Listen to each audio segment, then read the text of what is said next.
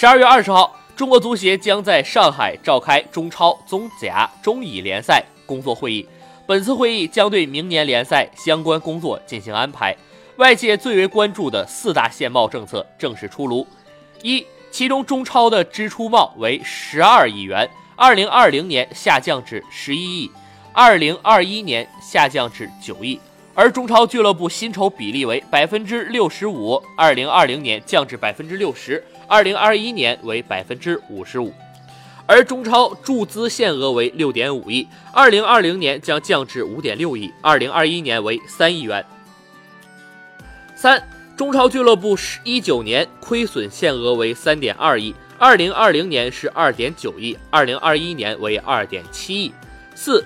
限薪帽为国内球员最高税前工资，不含奖金为一千万元。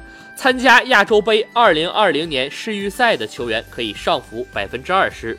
奖金帽赢平球奖金为中超足协杯奖金取胜三百万，平球奖金一百万。最后值得特别强调的是，所有超出支出限额、注资限额、亏损限额、薪酬比例限额、个人薪酬限额、奖金限额的俱乐部。都会遭遇两个注册窗口期的引援的限制，减少甚至直接取消引援资格。